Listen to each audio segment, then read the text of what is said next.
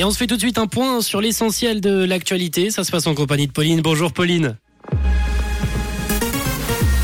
Bonjour à tous. UBS rachète Crédit Suisse pour 3 milliards de francs. Les dépenses pour l'aide sociale ont reculé d'1,2% en Suisse romande en 2021 et du soleil accompagné de nuages cet après-midi. UBS rachète Crédit Suisse pour 3 milliards de francs. Hier, pour éviter la faillite de Crédit Suisse, UBS a racheté son concurrent. Le président de la Confédération a assuré que cette solution était la meilleure pour rétablir la confiance, alors que la ministre des Finances a précisé qu'il s'agissait en premier lieu d'éviter des dégâts économiques irréparables au niveau suisse et international.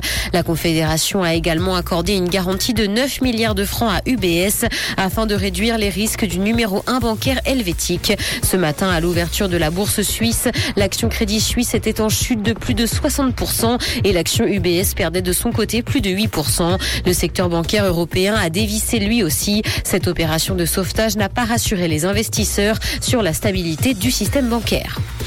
Les dépenses pour l'aide sociale ont reculé de 1,2% en Suisse romande en 2021. C'est la troisième année consécutive que l'aide sociale recule. Dans le même temps, les dépenses pour l'ensemble des prestations sociales ont augmenté de 0,7% pour atteindre 8 milliards 800 millions de francs.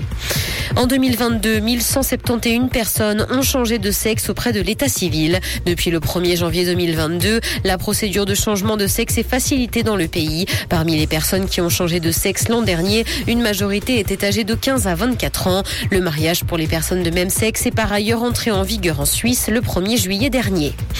Dans l'actualité internationale, guerre en Ukraine, une conférence internationale à Londres pour financer la CPI sur l'Ukraine. Plusieurs pays doivent annoncer aujourd'hui la mobilisation de moyens supplémentaires pour soutenir l'enquête de la Cour pénale internationale. Elle porte sur les crimes de guerre présumés commis dans le pays. La CPI est donc basée à La Haye et a lancé cette enquête dans le cadre de l'invasion russe en Ukraine qui a débuté le 24 février 2022.